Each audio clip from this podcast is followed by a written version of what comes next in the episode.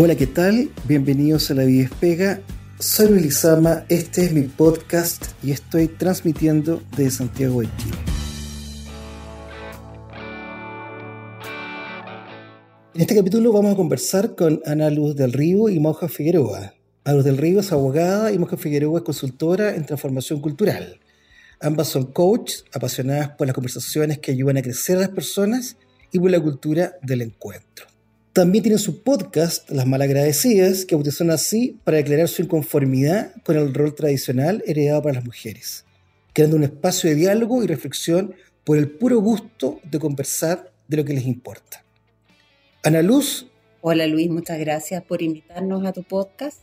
Así que muy, muy contentas de poder estar acá conversando contigo.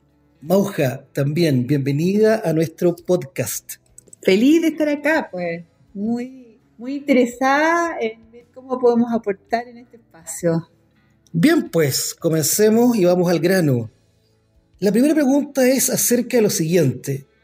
Es respecto del podcast Las Malagradecidas y la idea que lo inspira. ¿En qué consiste exactamente efectuar conversaciones generativas para mundos colaborativos? Las conversaciones generativas para nosotras son las conversaciones que amplían la mirada nosotras, nosotras y nosotros estamos seteados eh, de una manera en que miramos el mundo y la realidad de acuerdo a nuestra experiencia, de acuerdo a nuestra biografía, de acuerdo a quienes somos. Y estamos convencidos que esa es la realidad y que nuestro punto de vista es la realidad. ¿sí? Las conversaciones generativas son las que nos permiten mirar más allá de nuestra realidad. Y los mundos colaborativos se refieren a, una, a, un, a un nuevo estado de la humanidad. Nosotras estamos convencidísimas que el mundo está evolucionando desde un plano competitivo, individualista, a un mundo colaborativo, entendiendo que eh, las dificultades eh, que enfrenta la humanidad no pueden ser resueltas por una sola persona. Necesitamos colaborar, necesitamos eh, interactuar eh, como seres humanos y poniéndonos de cara a estos desafíos. Eh, a ver, lo que la Mauja plantea es súper esperanzador y nosotros lo hemos experimentado también. Llegamos a un momento donde los saberes técnicos que teníamos cada una estaban topando. No, ya no había dónde crecer respecto de mirarse uno mismo en, el aporte que puede hacer al mundo. Entonces, ¿desde dónde partimos? Conectando con otros. Y para conectar con otros y hacer que sea posible esto del trabajo colaborativo, tenemos que aprender a escuchar, tenemos que aprender habilidades, estas mal llamadas habilidades blandas, habilidades relacionales, pensamiento estratégico, lograr ver cuál es el potencial del otro, cuáles son mis áreas de mejora también, sin entender que soy el dueño de la verdad. Y en el mundo de los abogados eso es un estándar que solitos llegamos muy lejos, pero la verdad es que nos estamos dando cuenta que quizás llegamos más rápido, pero, pero no es lo mejor para el equipo completo. Hablemos entonces acerca del mundo de los abogados y esta, estas formas colaborativas ¿no? de relación. ¿Cómo creen ustedes que estos diálogos pueden contribuir a mejorar el, el trabajo de profesionales y los estudios jurídicos y lo que se organizan? Bueno, yo creo que eh, el, espacio de aprendizaje ya es una contribución al mundo de los abogados.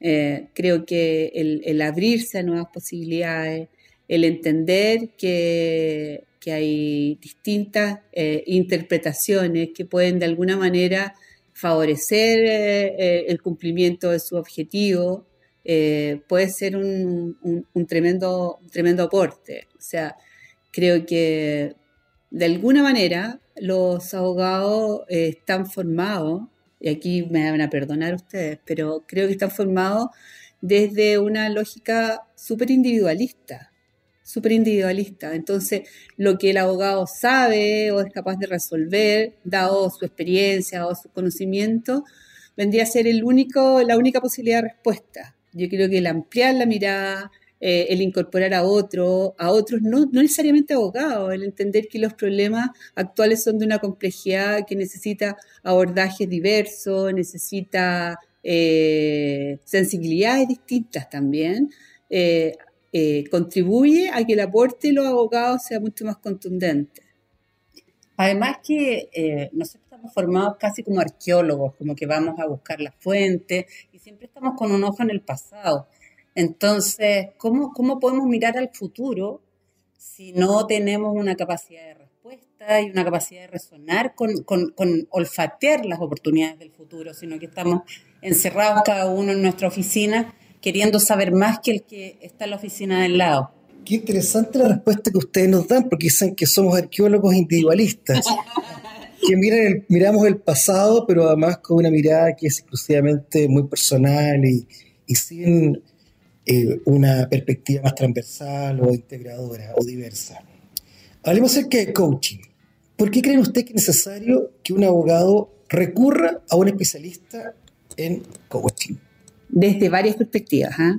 Primero desde la perspectiva del autoconocimiento. Creo que eh, todos los seres humanos eh, y, los profesionales en general necesitan trabajarse. Creo que el desarrollo personal en términos de conocer cuáles son tus fortalezas, cuáles son eh, esas habilidades que te diferencian de los demás, eso para lo que eres bueno, ¿sí? son fundamentales.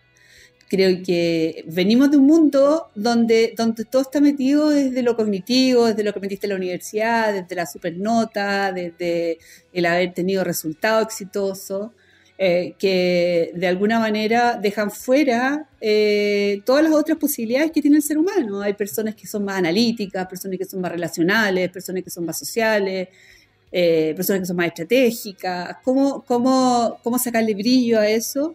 Es lo que permite generar un valor diferenciador con otros colegas, digamos. Eso por un lado. Ahora, en, el mundo de los abogados más corporativo, creo que el, aprender algunas habilidades que, no, las tienen desde la formación, como el pensamiento más estratégico, creo que puede ser una tremenda contribución.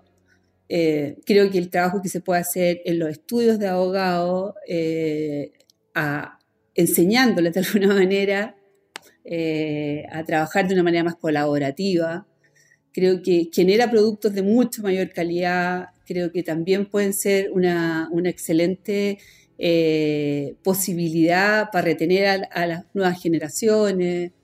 Creo que hay, hay muchas posibilidades para, para poder agregar valor al quehacer de los abogados a través de un programa o un acompañamiento de coaching. Además que frente a todo lo que dijiste, Mauja, que es extraordinario, ¿cierto? La cantidad de cosas que podemos abarcar, se trata de desaprender y eh, volver a, a, conectar con el propósito, ¿cierto? con lo que cada uno tiene que entregar dentro de un equipo. Entonces, nosotros los abogados adquirimos experiencia, llevamos trabajando 30, 40 años haciendo lo mismo, opinando lo mismo y eso nos da autoridad, ¿cierto? Y, nos da competencia. Lo que nosotros proponemos es salgan a mirar, vean cuáles son las habilidades que se están requiriendo hoy día de los abogados. Se requieren abogados que participen en, equipos técnicos y que sean, por ejemplo, eh, de distintos saberes integrados y que puedan conversar. Los abogados en general no conversan porque la ley es la ley y esto se puede hacer o no se puede hacer. Entonces, ese trabajo encapsulado hace que pierda mucho valor el abogado. Y sobre todo hoy día con la, con la inteligencia artificial que ha sido capaz de desarrollar ciertas técnicas donde tú puedes generar un informe en derecho o una muy buena demanda, pero ¿dónde están las habilidades que no se pueden reemplazar con la inteligencia artificial precisamente a través de las herramientas que da el coaching? De cómo te paras frente a cada desafío, cuáles son tus recursos, cuáles son tus posibilidades de crecimiento y a quién necesitas para ese tipo de desafío. Se transforma en una carrera mucho más dinámica también.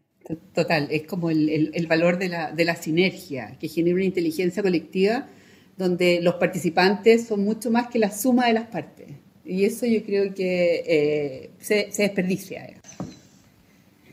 Ustedes nos dicen entonces que si queremos los abogados evitar ser reemplazados por la inteligencia artificial, es indispensable tomar un coaching. No, o sea, es una muy buena herramienta de adaptación a los mundos que están apareciendo ahora como desafíos para los abogados. ¿ah?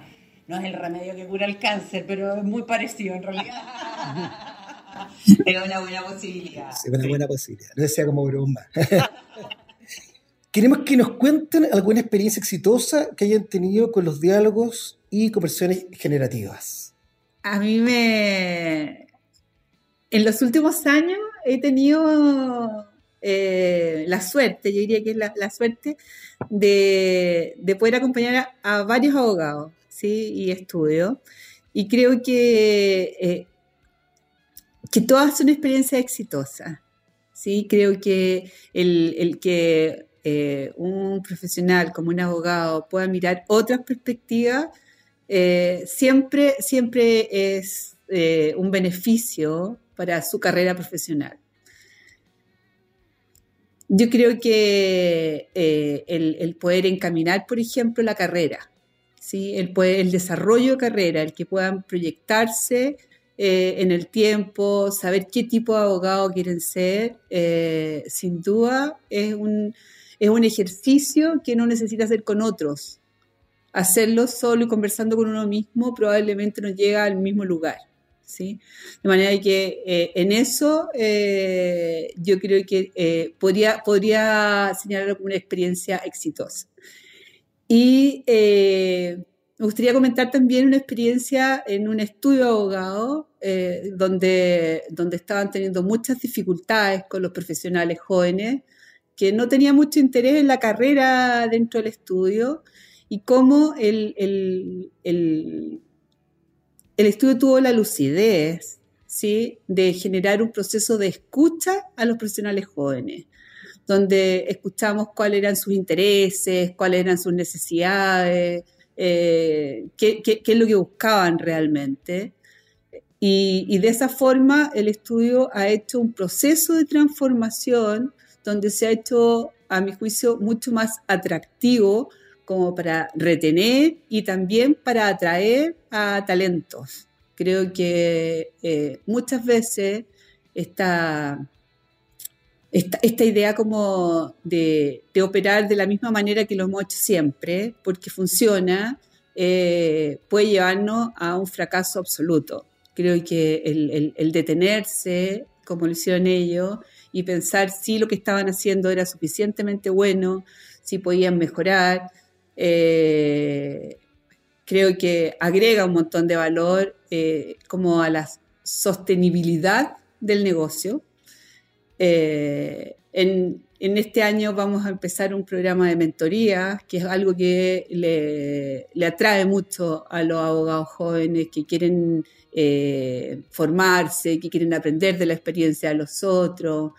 Y de esa manera se van haciendo más atractivos como, como organización. ¿sí? Ahora la Analuz también tiene un montón de, experiencia. Y... Sí, fíjate, y pensaba básicamente en desarrollo de carrera de mujeres, que las mujeres, en general los abogados, ¿ah? eh, como que tenemos una sensación de insuficiencia, salvo los que tienen el ego demasiado así como extraordinario, que sienten que no tienen nada que aprender, ¿no? Pero en general, eh, los profesionales como que dan cuenta de, pucha, yo solo sé esto, pero para esto soy malo.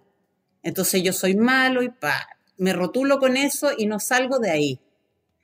Y si algo me sale mal, soy bueno para nada, mi carrera no vale nada. Entonces, una de las cosas más, más asombrosas en los procesos de coaching es conectar a las personas con la suficiencia y con todo lo que han hecho para atrás, los desafíos que han podido como resolver qué cosas les han servido en su vida y se dan cuenta que hay un montón de cosas que pueden integrar y que en el corre-corre de hacer el escrito de plazo, de estar haciendo el informe, de ya terminaste esto, empieza lo otro, no hay ningún momento de detenerse a reflexionar. ¿ya? Tampoco hay, eh, hablábamos también contigo, el tema de la gratitud en los estudios o cuando, cuando se cumple un plazo o algo, tú me decías, yo celebro con mi equipo te felicito, genial, porque eso no es lo que están acostumbrados los profesionales. Cierran grandes negociaciones y les tiran otro cacho y otro y otro y otro. Entonces sienten que son parte de un gran engranaje donde nunca se van a ver. Y el coaching los hace visibles. Sí, y perdona, y la posibilidad de inventar eh, nuevas formas de operar. O sea, esta idea del abogado 24 por 7 creo que es insostenible. O sea, cuando, cuando tenemos eh, personas más jóvenes que quieren un mayor balance entre el trabajo eh, y la vida personal, eh, no, nos invita, digamos, a buscar nuevas formas de organizar el trabajo. Y, yo creo que el, innovar dentro de esta profesión se, ha vuelto como, como una exigencia. Exacto, en Estados Unidos, fíjate, ah, está habiendo una crisis los menores de 40 no quieren estar trabajando y se toman años sabáticos y no les interesa. No hay nada para ellos en esta, de, esta carrera de sufrimiento para llegar a ser socio.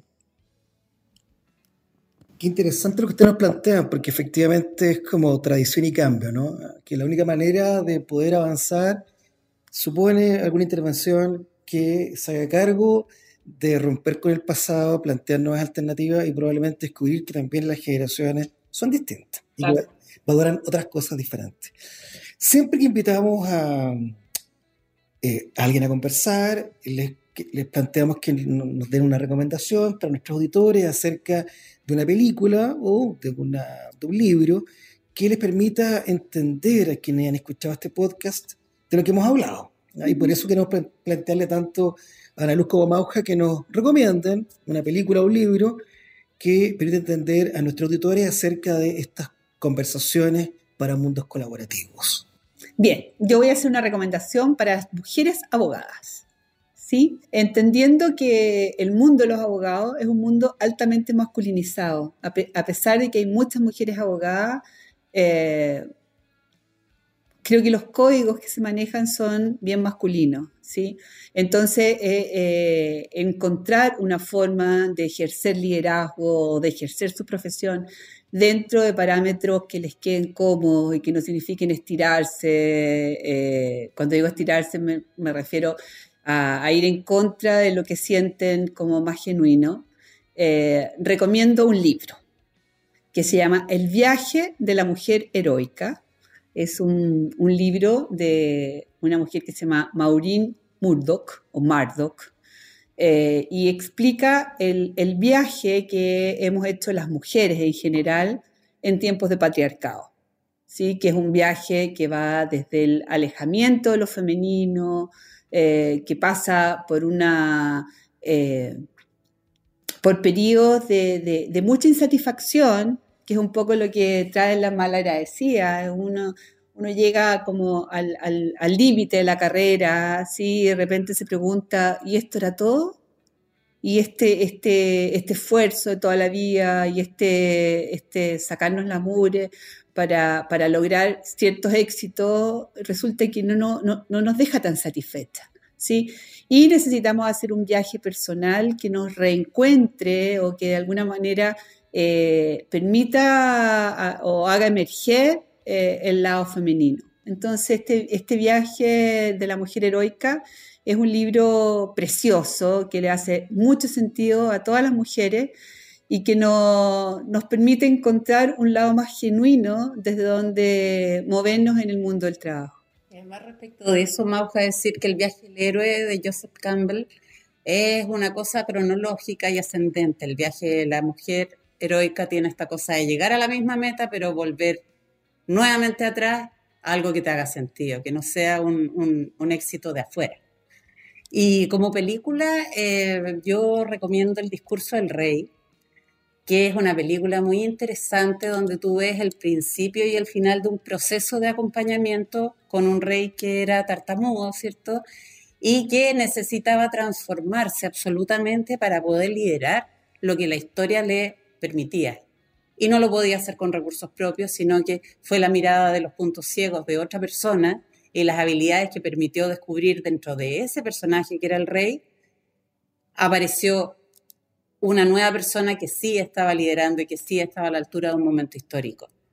Entonces no depende del buen coach, depende del material de, esa persona que se está sometiendo al proceso. ¿Mm? No es algo prestado, es algo que es tuyo. Bien, pues qué interesante las recomendaciones, ¿no? El viaje de la mujer heroica y el discurso del rey. Eh, bien, pues muchísimas gracias, Mauja, Ana Luz, por haber estado en La Vida Espella.